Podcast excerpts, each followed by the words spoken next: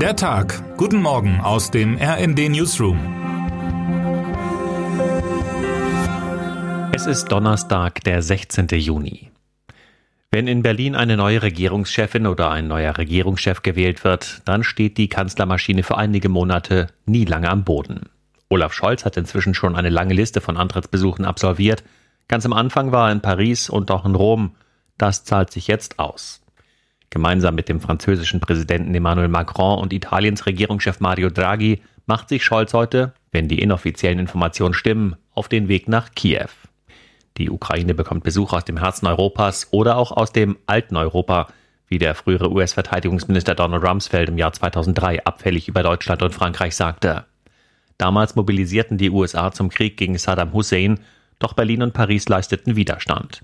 Das alte Europa stand rückblickend beim Irakkrieg mit seiner Zurückhaltung auf der richtigen Seite, aber gilt das auch für die aktuelle Lage in der Ukraine? Aus Sicht des ukrainischen Präsidenten Volodymyr Zelensky und auch aus Sicht vieler Staaten im Osten Europas kommt aus der Mitte des Kontinents zu wenig Unterstützung für die Ukraine im Kampf gegen die russischen Invasoren. Kiew verlangt fast täglich mehr schwere Waffen und mehr emotionale Nähe. Die Kritik richtet sich seit Wochen vor allem an den Bundeskanzler und daher ist es sicher ein kluger Schachzug von Scholz, nicht allein nach Kiew zu reisen. So sind zumindest nicht alle Augen auf den Gast aus Berlin gerichtet. Emmanuel Macron und Mario Draghi zählen neben Scholz zu den wenigen westlichen Politikern, die weiterhin einen direkten Kontakt zu Wladimir Putin suchen.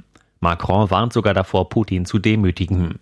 Der Italiener Draghi macht ebenso wie der deutsche Scholz ein Verwirrspiel um die Frage, in welchem Umfang er schwere Waffen ins Kriegsgebiet schickt. Über die Motive der Zurückhaltung wird viel spekuliert. Wissen Sie mehr über Putins Pläne und Drohungen? Träumen Sie von einer Verhandlungslösung, die es vielleicht nicht mehr geben kann, nach allem, was in diesem Krieg schon passiert ist? Viel wird heute davon abhängen, ob die emotionale Geste gelingt. Die Reise nach Kiew allein ist schon ein starkes Symbol, aber wird sie auch unterfüttert mit konkreten Zusagen für Waffen und mit der klaren Aussage, dass die Ukraine diesen Krieg gewinnen möge? Die Kolleginnen und Kollegen in unserem Berliner Büro haben Expertinnen und Experten und Außenpolitikerinnen und Außenpolitiker nach ihren Erwartungen befragt auch mit Blick auf einen EU-Beitritt der Ukraine und die angekündigte Krim-Rückeroberung. Termine des Tages. Das UN-Flüchtlingshilfswerk stellt in der schwierigen Weltlage mit Kriegen, Konflikten und Krisen wie dem Klimawandel seinen neuen Weltflüchtlingsbericht vor. Die Zahlen dürften einen Rekord erreichen, wie schon seit vielen Jahren. Allein durch den russischen Angriffskrieg auf die Ukraine sind in diesem Jahr 4,9 Millionen Menschen zusätzlich aus ihrem Heimatland vertrieben worden. Bundespräsident Frank-Walter Steinmeier beginnt seinen zweitägigen Staatsbesuch in Indonesien.